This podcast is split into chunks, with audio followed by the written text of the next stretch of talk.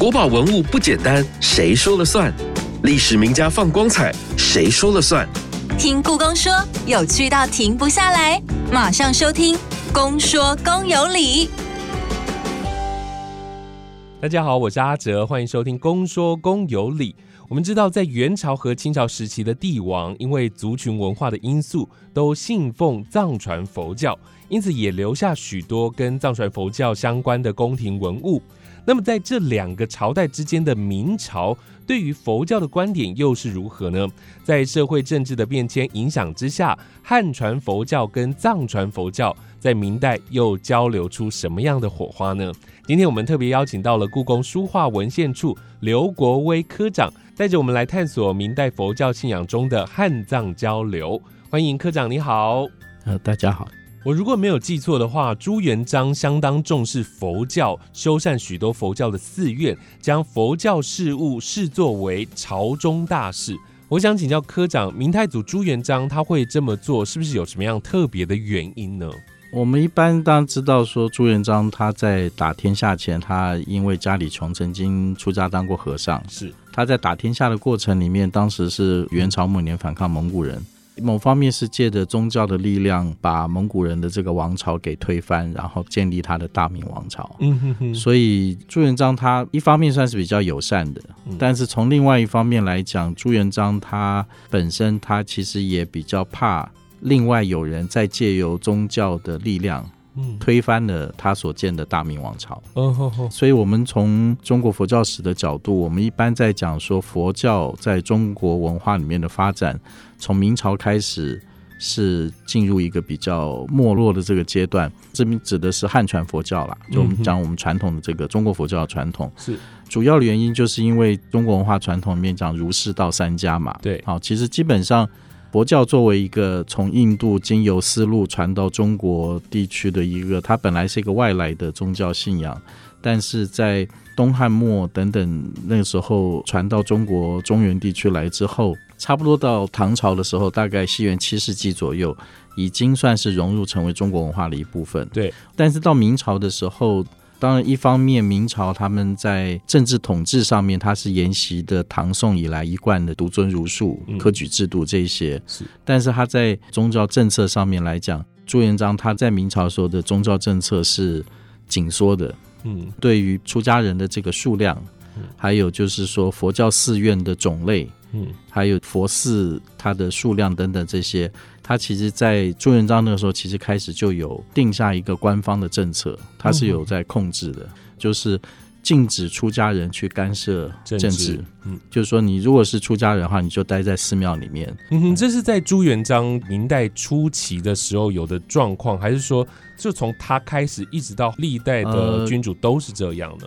可以讲说，从明朝开始以来，这个政策。延续下，但我强调这是对汉针对汉传佛教哦，哎，但是对所谓藏传佛教其实是另外一套政策。是，今天我们讲汉藏交流，所以在一开始也需要告诉我们的听众朋友，汉传佛教跟藏传佛教到底有什么样的差异性？科长可不可以跟我们的听众朋友解释一下？我们讲藏传佛教，简单就是说在西藏发展的佛教嘛，好，不管是西藏佛教或是藏传佛教，这两个词都有在用。佛教从印度开始往印度文化地区以外的亚洲其他的地区传，所以印度的佛教经由丝路，呃，同时也经由海路传到中国文化地区，时间比较早，大概一世纪到二世纪阶段，东汉末嗯的这个时候，佛教已经有跟中国文化地区已经有所接触了。嗯，那经过。呃，差不多五六百年以来的这样子的交互的融合，到了唐朝的时候，佛教已经成为中国文化的一部分。嗯，而且换一个角度来讲，也已经产生了所谓中国式的佛教。嗯，啊，就是说它已经跟印度佛教的形态已经不太一样了，也形成了中国文化传统的一些佛教的宗派。但是佛教传到西藏，它的时间相对是比较晚的。哦，好，就我们讲说，在唐朝的时候，佛教已经成为中国文化的一部分，就是差不多西元六七世纪左右这个时候，大概也是在这个时候，佛教才开始传到西藏。哦，佛教在西藏发展的过程里面，其实它不光是吸收来自于印度的部分，嗯，当时西藏的这个领袖，他其实希望借引进印度文化的宗教信仰，以及引进中原的文化，那包括佛教这方面，嗯能够让西藏的文化达到某种程度的提升。好，也就是说，它融合了有印度的成分，也融合了有来自中国佛教的成分，然后再加上西藏本身，它还有它本土的原始的信仰。嗯，所以融合成一个西藏式的佛教的特色。等到西藏的佛教形成它的一个文化特色之后，它在后面的发展跟汉传佛教之间的互动，其实由于唐朝的没落之后，从五代到宋朝的时候，啊，这样有几百年的这个时间，它其实跟中原地区并没有直接的往来。哦好，那当然最主要原因是因为唐末之后，中原地区大乱嘛。然后到北宋跟南宋，其实基本上北宋、南宋的军事力量都比较弱，嗯因为北宋它在它的东北边有契丹人的辽，嗯然后在它的西北边就是有西夏，是，辽跟西夏本身又都信仰佛教，嗯哼哼，西夏人刚好他扮演的角色又跟当时西藏人的状况有一点类似，就是西夏人他们在文化发展的过程里面，他的一边是北宋，他的另外一边是西藏，嗯所以形成了一个西夏独有的一种西夏佛教。西夏他后来在一二二六被成吉思汗给灭了，嗯近年的研究里面其实比较了解到，就是说，所以这个也就影响到为什么。就是说，像成吉思汗开始，他蒙古人开始打天下的时候，因为蒙古人他们本来是个游牧的部落，嗯蒙古人他们原来的信仰就是这种自然崇拜的比较原始的信仰。在他们打天下的时候，成吉思汗他们是有刻意的想要去选择一个宗教信仰来提升蒙古人的这个文化啊，所以呃，他当时也跟道教。接触好，我们知道当时他跟全真教，像丘处机这些，我们在历史上比较知道的。然后他跟禅宗禅宗的这个僧人也有接触，然后当然也有跟藏传佛教的僧人，而且跟不同教派的僧人接触。是，从成吉思汗之后，然后经过几代，到了我们比较熟知的这个元世祖忽必烈。嗯，元世祖忽必烈那个时候，蒙古人在那个时候基本上，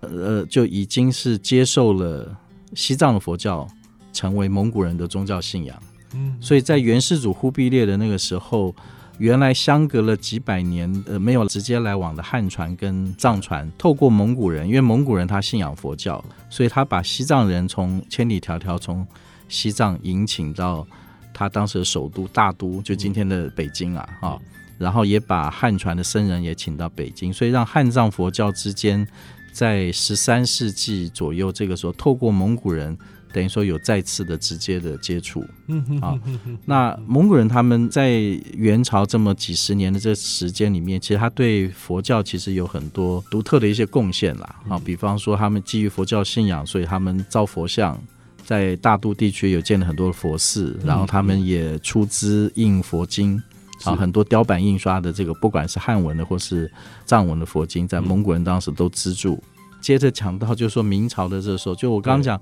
朱元璋的时候，因为朱元璋他本身他政策上面管理了，他主要还是基于中国文化下面的佛道之间的管理。但是对于西藏呢，是因为对当时明朝来讲是一个异族，嗯。明朝的军事力量军队没有办法直接打到西藏去，所以在朱元璋那个时候，他们认为说青藏高原这些藏人呢，他们因为对佛教比较有信仰，西藏人比较是听这些僧人的话，嗯哼哼，所以对于当时的宗派的这些重要领袖，自然会比较拉拢啦。是。所以他为了要拉拢他们，所以明朝从朱元璋那时候开始就给他们有所册封，嗯好册封，所以明朝开始我们就会看到说有特别设计的一些体制，也就是说这些册封是本来它是不是给汉僧，嗯。他只会给西藏的圣人，就像给这个什么西天佛子、嗯。国师或者所谓的灌顶国师这一类的头衔。然后，另外就我们一般可能大家听过什么法王，对，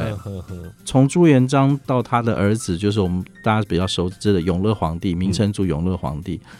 永乐皇帝为什么他对跟藏传佛教这么近，或者是说我们现在在明朝看到的这个宫廷的佛教文物，好，就包括我们故宫的佛教文物里面，特别呈现了一种汉藏佛教混合的这种风格，其实就是跟永乐皇帝本身的成长背景有关。哦永乐皇帝就是他的俗名叫朱棣嘛，是对，朱棣朱棣是在朱元璋的儿子里面，他是比较有战功、很有军事才能的一个皇帝嘛啊。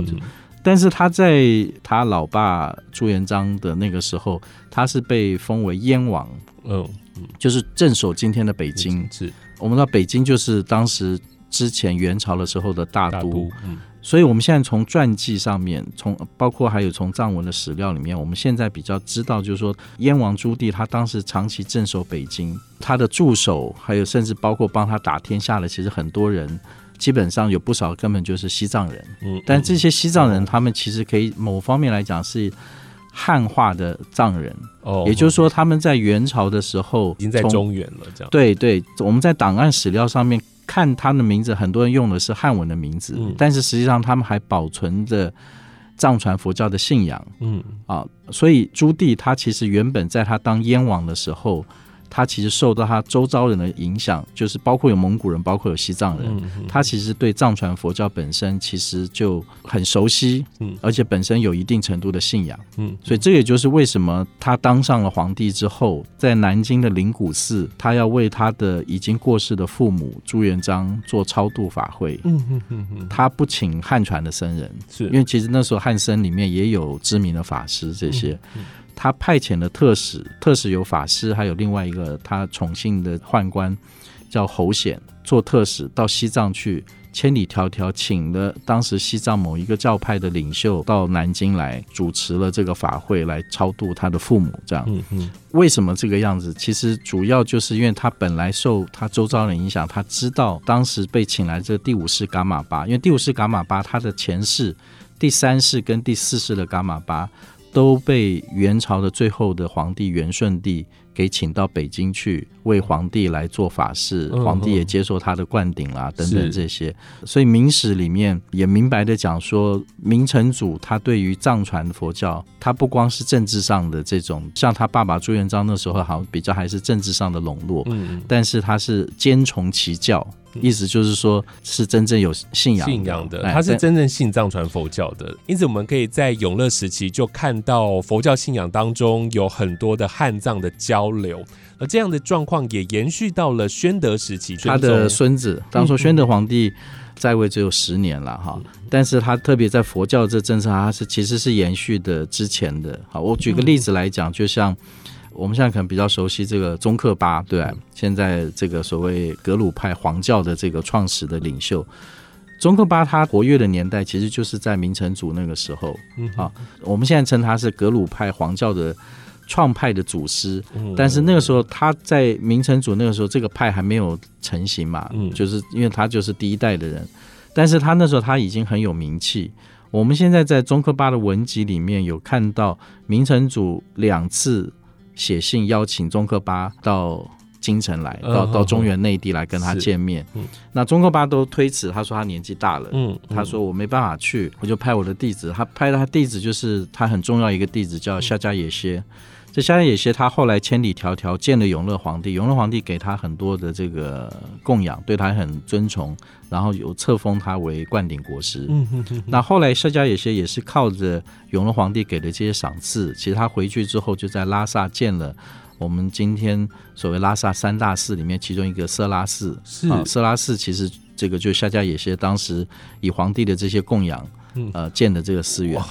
后来到明成祖过世之后，到了宣德皇帝的时候，宣德再次召见他。那时候夏家有些年纪已经大了，对，因为皇帝召见，他也千里迢迢就再去了，再去。然后宣德皇帝对他非常的礼遇，好，然后他在北京住了一段时间之后，后来也就住到五台山去。哦，那我们现在看，呃，当时宣德皇帝跟这个夏家有些之间来往的书信。好，那个宣德皇帝给他的来往的书信的口气，其实基本上不是皇帝的口气，是这种信徒信徒对，就是有我们讲嘘寒问暖啦，像这个线上这个，比方一些水果啊什么等等，那个口气就是真的不是那种皇帝的那种口吻啦。嗯，然后再来就是说，到了宣德九年的时候，他就册封夏家野些为大慈法王。嗯，好，就是所以明朝的时候，其实基本上从明成祖。那个时候开始，呃形成所谓的大什么法王的这种体制啦。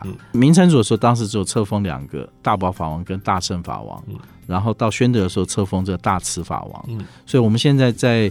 呃西藏那边应该是色拉寺，就是有一个是当时宣德宫廷里面做的。大慈法王的一个唐卡，它是这个绣的，它不是用画的。嗯，好，然后旁边有汉藏对照的文字的说明，其实就是当时宣德他册封为他为大慈法王之后，当时宫廷里面做的。好，是，所以我们说明代的佛教信仰当中有很多的汉藏文化的交流，主要就是集中在永乐宣德时期了。对，当初朱元璋那个时候也有，但是朱元璋那时候的佛教文物比较是。纯粹汉传的，嗯嗯嗯，但是讲说汉藏佛教之间交流的这种真正开始，就是我刚刚讲的，它其实从永乐皇帝这个时候，嗯，那我们现在在一些佛教的典藏单位，哈，嗯，我们故宫这边其实并没有。这个永乐宣德的这个宫廷做的佛像，好，现在比较在北京故宫，或者是呃西藏像布达拉宫啊等等一些老的寺院里面，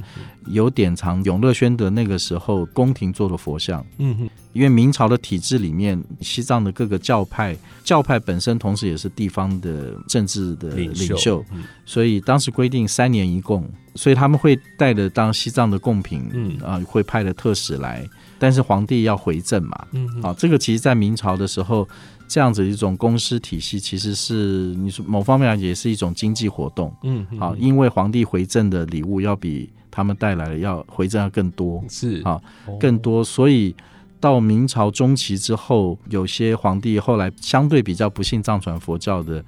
比较反感，特别由于当时明朝的时候，儒家士大夫其实对这些是比较反对的，他们反对皇帝跟。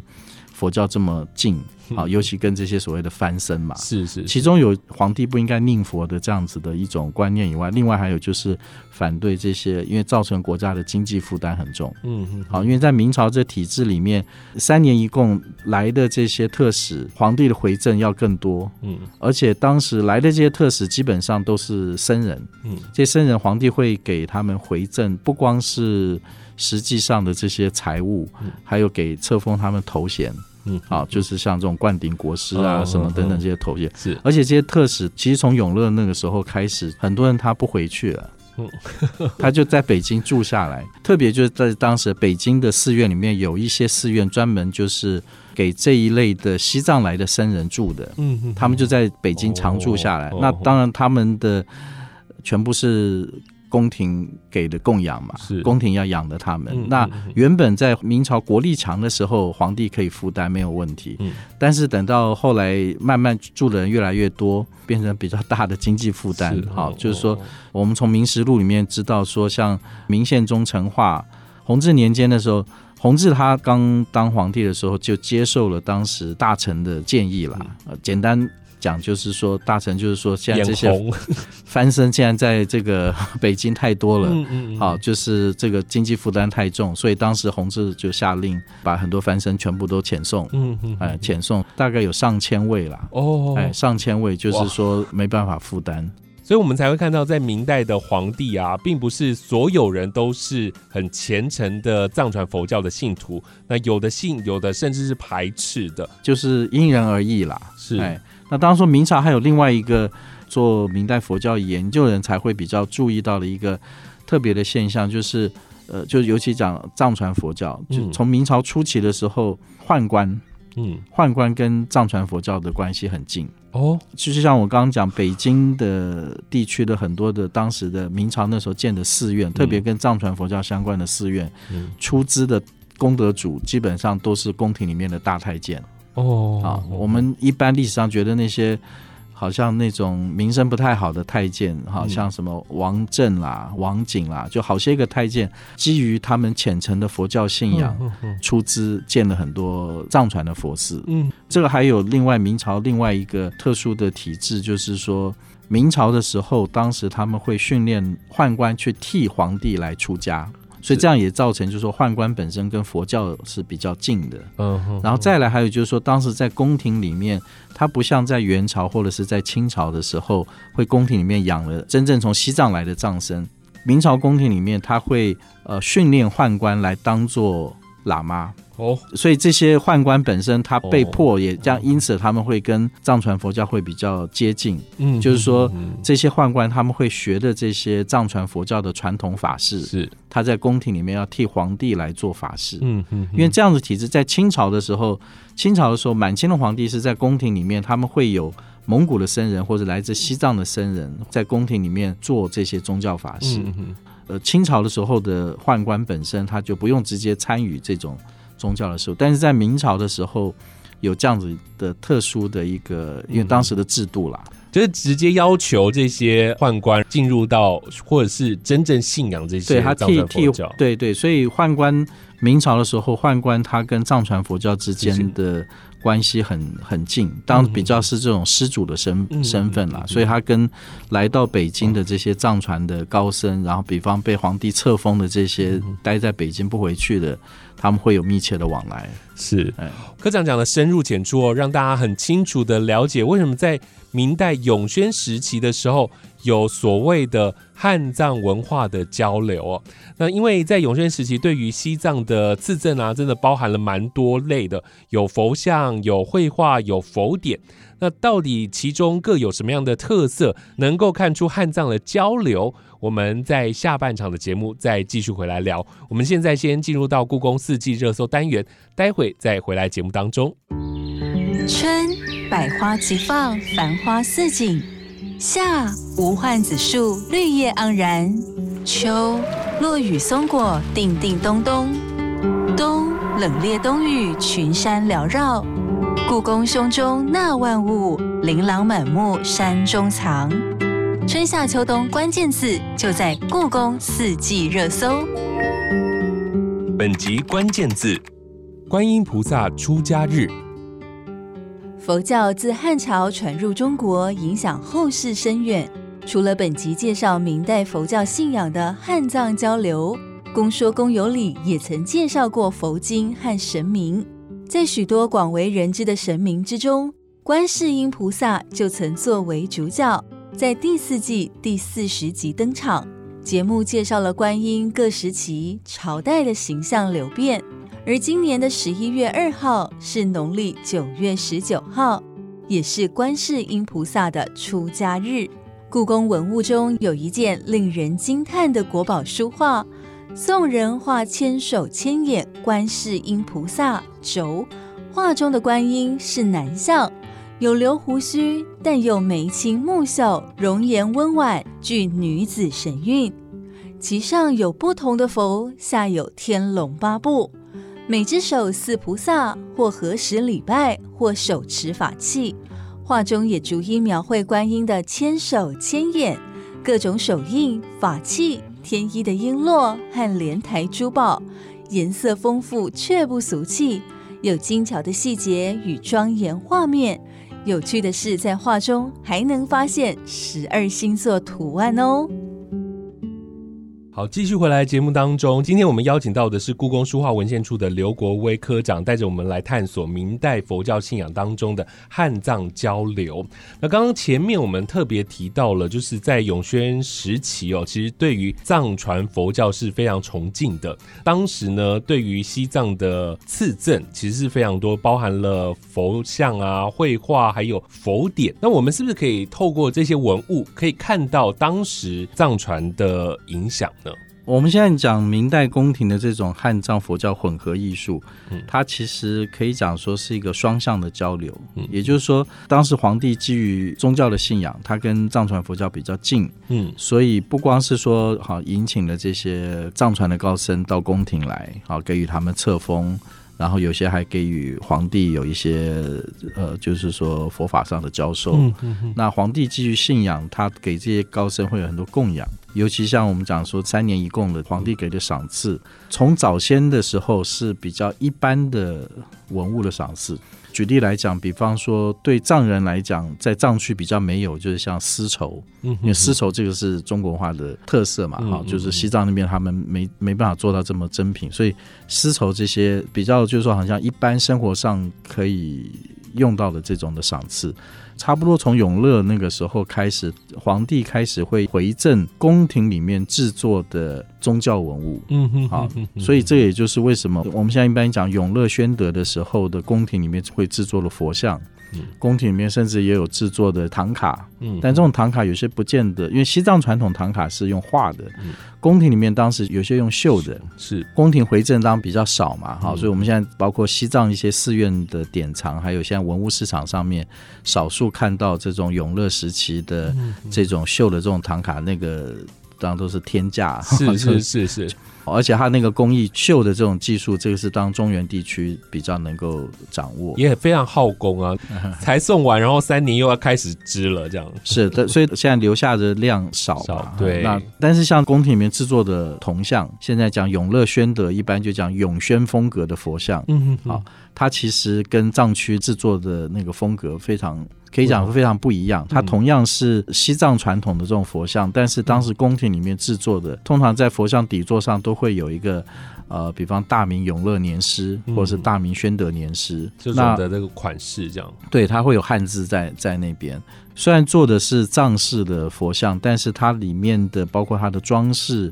它有很多。来自于汉传佛教传统的一些风格，嗯啊，特别尤其像菩萨像啦，因为我们知道菩萨像它身上的装饰比较多，啊，所以这个是宫廷里面制作的像。那这种像大部分是要当时作为赐赠藏区的这些来来的人。那另外一方面，宫廷里面其实也邀请了很多从西藏来的工匠来帮宫廷里面制作佛像、制作法器啦等等这些。所以西藏的这些工匠，他也把当时他在宫廷或是在中原汉地，他所学到的中原的这种艺术风格，嗯哼，给带回到西藏去。哦，我举例来讲，就是现在在西藏的唐卡的绘画里面，现在西藏唐卡绘画里面有两个比较大的画派，我们简称叫一个叫曼派，一个叫清派。嗯，这个名字曼跟清其实都是画派的创始人的名字的第一个字的简称了。哦，曼就是这个创始人叫曼拉顿珠，然后另外一个。清派的是叫这个清泽汪处，哈，不讲他们这两派绘画之间有什么样的这个细节的风格不同，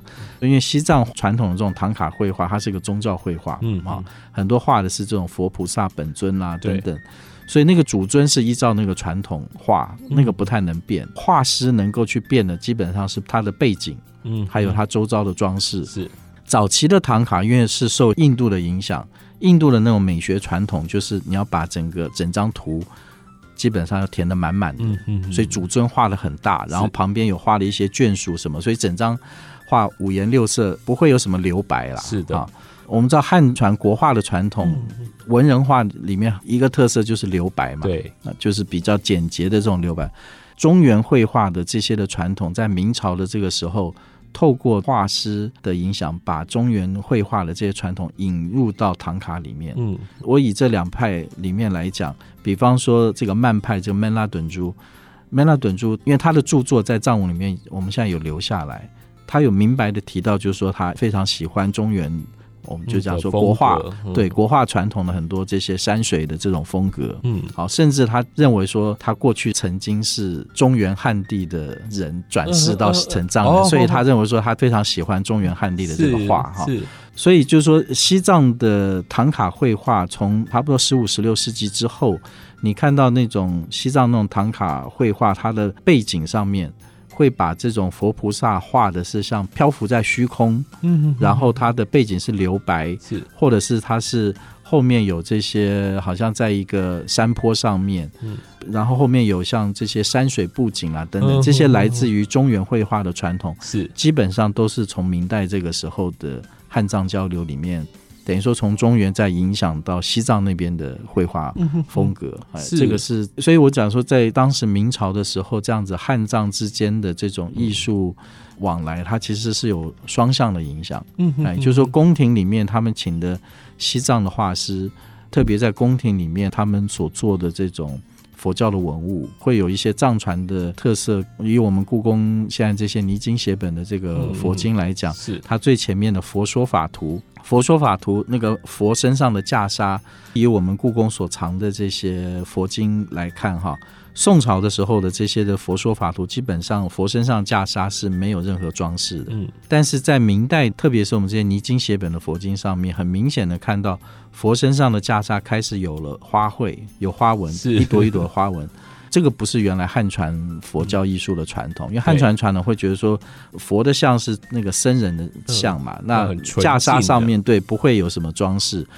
但是袈裟上面有这个装饰呢，我们现在的研究其实是。差不多十四世纪左右，北印度就是今天靠尼泊尔那边开始有这种佛像袈裟上面有画花卉花卉的这种传统。那这种传统影响到了西藏，然后西藏的这样子画师被请到了宫廷里面去，把这个传统带到宫廷。所以我们现在我们故宫的这些的泥金写本里面有好些。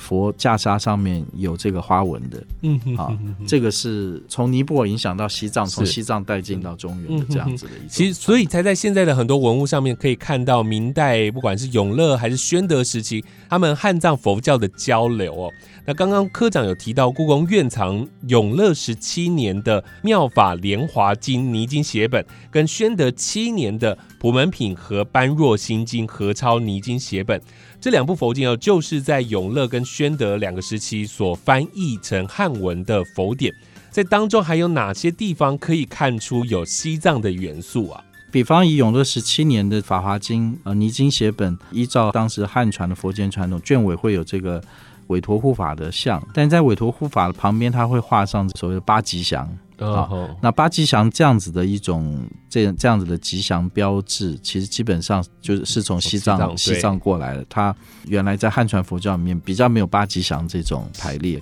另外就是说，在呃永乐十七年的这个《法华经》里面，它在每一卷的卷尾的地方，它会用朱砂写下三个藏文的“嗡阿吽”三个字哦，然后后面还有一个藏文的另外一个 riksha 的一个一个咒字哈。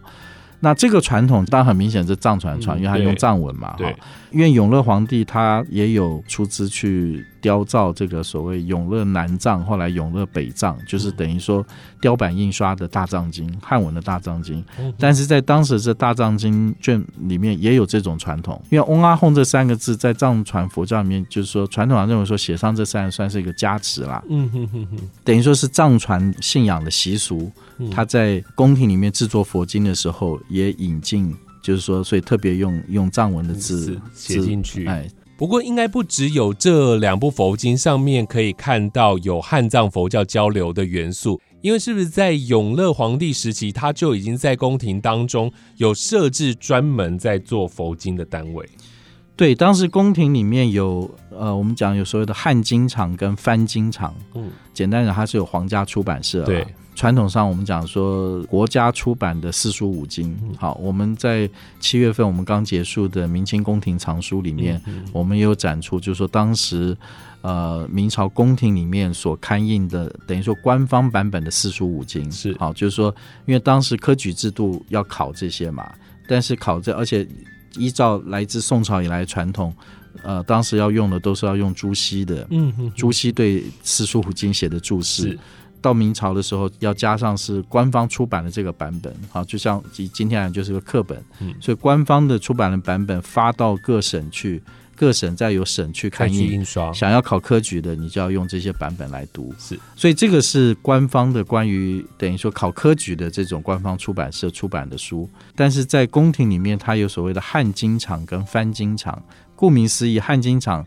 刻印的就是汉文的佛经，嗯，翻经厂。刻印的是藏文的佛经，是。我们故宫里面也有几部比较独特的，当时汉经厂留下来，就是宫廷最早的版本留下，像永乐十五年出版的《诸佛如来菩萨什么圣僧名称什么经》哈，嗯，那个那个很常见，我我现在不是太记得它全名，叫做《诸佛世尊如来菩萨尊者神僧名经》。这一部经典就是一个独特的宫廷里面制作的经典，是。因为它这个经典不是传统佛经翻译，从它经典的名称就知道，它其实是把各种佛菩萨的名号，包括高僧的名号，全部把它集合在一起。是。当时编纂这个可能是基于这个信仰上面，认为说你念诵这些会有功德嘛。嗯，好，这个经典其实现在在一般我们看大正藏里面，现在版本都有收入啦。那我们故宫是有当时最原始的永乐十五年的汉经场的版本，嗯，但是在这个经典里面，它其实就有收入了很多，呃，可以讲说是西藏佛教的信仰的元素。嗯嗯，举例来讲，呃，我们现在一般熟知的六字大明咒，对欧，Om Mani Padme Hum 哈，Om Mani Padme Hum，所谓六字大明咒，其实比较早北宋的时候翻译的经典，其实已经有这个咒语，在这个咒语所依据的那个佛经，在北宋的时候就已就西元十一世纪的时候，其实就有翻译了。嗯，但那时候在汉传佛教没有被认为很重要，嗯所以并没有很流行。但是 Om Mani Padme Hum 这个咒语呢，传到西藏，西藏人对这个咒语很流行，嗯哼，好，每个人都会念，到今天还是一样。是，元朝的时候，因为这个刚刚前面讲过，这个第三世的噶玛巴被元顺帝请到当时的大都，今天的北京那边，这个噶玛巴他就常常教人念诵这个六字大明咒、Om Mani Padme Hum 这样子，这六个字的这个音呢，其实是从藏音转过来，最早出现是在元朝的时候，是，然后到明朝的时候，就我刚刚讲永乐十五年的这个经典里面，有很长的段落里面，明显的就是特别创造的这种寄送，是，在弘扬 Om Mani Padme Hum 的这个功德。嗯哼，哎，他那个设计其实是要让人能够去唱这个 Om Mani Padme Hum 啦。容易记得，对，对，其实这个也就代表当时宫廷里面皇帝他基于跟藏传的接触，他认为说念 Om Mani Padme Hum 这个有功德，所以当时编纂的这个经典里面，等于说把它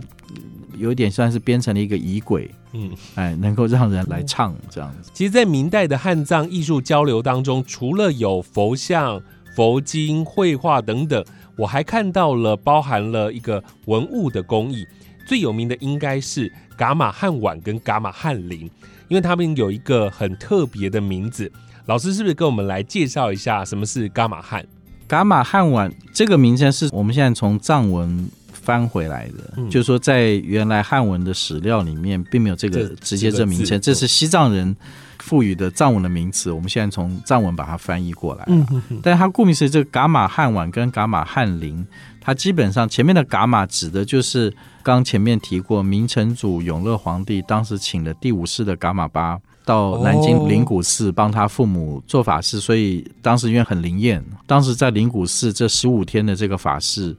每天天上有异象出现，嗯，明成祖叫画师把当时每一天天上有出现什么五彩光芒啦，还有什么天人显现什么，嗯。全部画下来。嗯，这画成为一个十五公尺的一个长卷，哦，然后上面有汉文、藏文、波斯文、蒙文吧，哈，是。四体文字。这个长卷现在是在西藏噶玛巴大宝法王的这个寺院的藏品，嗯。那现在是藏在呃拉萨的西藏博物馆。嗯哼哼哼，所以当时皇帝对于噶玛巴就认为说他功力高强嘛，对。灵验非凡，所以赐给他这个大宝法王的这个头衔。嗯哼，所以皇帝也给大宝法王很多的赏赐，好，那所以根据西藏传统的讲法，意思就是说，当时皇帝就是把宫廷里面制作的这种的文物，嗯好，一个是碗嗯，一个是灵杵，就是西藏传统的这个法器啦，是好刚刚我们讲的灵，它是一种法器，对对，法器不是西藏制作，是宫廷里面特别设计制作的，送给噶玛巴。然后噶玛巴他回到西藏去之后，就把这个带回到西藏。那因为它不是原来西藏传统的那种工艺特色，嗯嗯所以后来西藏人就称这个从噶玛巴从汉碗，意思说从汉地带回来的碗。嗯，哎那噶玛汉碗，它根据翻译的那个史料上面，它讲基本上其实跟我们现在故宫里面所藏的青花瓷碗的宣德那时候其实是同一类的。这个碗的里面的那个内缘会有藏文写的这个哦。吉祥的寄送，是，这等于说是宫廷里面应该是有大批做了这样子的碗。所以是量产的，并不是对对，因为因为以这个碗来讲，今天来讲，不光我们故宫有啦，嗯。好，北京故宫啦，还有我知道像西藏的萨迦寺，哈嗯，就我所知，我听呃老一辈的做藏学研究的学者跟我讲过，他在一九八零年代的时候，他们当时去萨迦寺。萨迦寺是西藏很老的寺庙了哈，他们去那边萨迦寺做这个文物调查的时候，萨迦寺的管事的喇嘛把他们库房里面的铁箱打开，他们看他说用麻绳捆的一大捆的，全部就是这种宣德子的碗。他们不会平常就拿来使用？倒没有，因为这个对他们俩也是老的东西，所以说锁在这个铁箱里嘛。嗯，哎，但是就因为沙迦寺那边比较。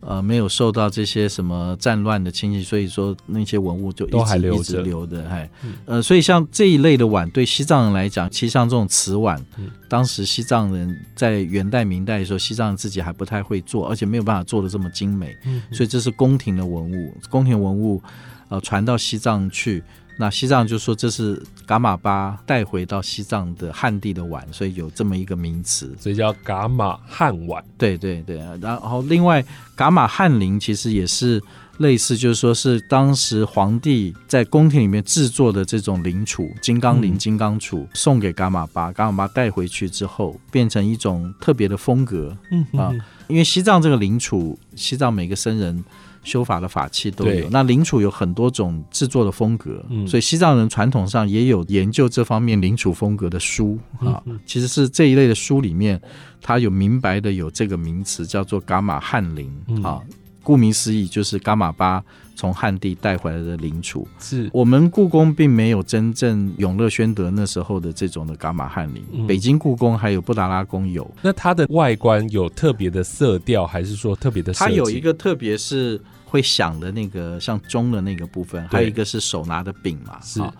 根据藏文的记载，就它上面的那个柄，哈，那柄当然也有花纹的制作。上面那个柄是金的，铃的那个本身像钟一样的那个本身，那个是铜的。然后这上下是螺旋锁在一起啊，就上面那个是不管是镀金或者怎样，就是上面那个是金色金色的，哎。我们现在一般看到很多藏传佛教中心或者藏传佛教寺院，你看灵杵大概都是一样是铜制的啦，哎，上面这个金的，这是一个特色。然后另外一个噶玛汉林，另外一个很独特特色是在这个陵的顶面的地方有八个西藏佛教的那种所谓密法修持，有所谓种子字啦。噶玛汉林它是用梵文的字体，嗯，做的八个字，能够看到永乐宣德那时候做的这种噶玛汉林，现在留下来不多，但个位数的。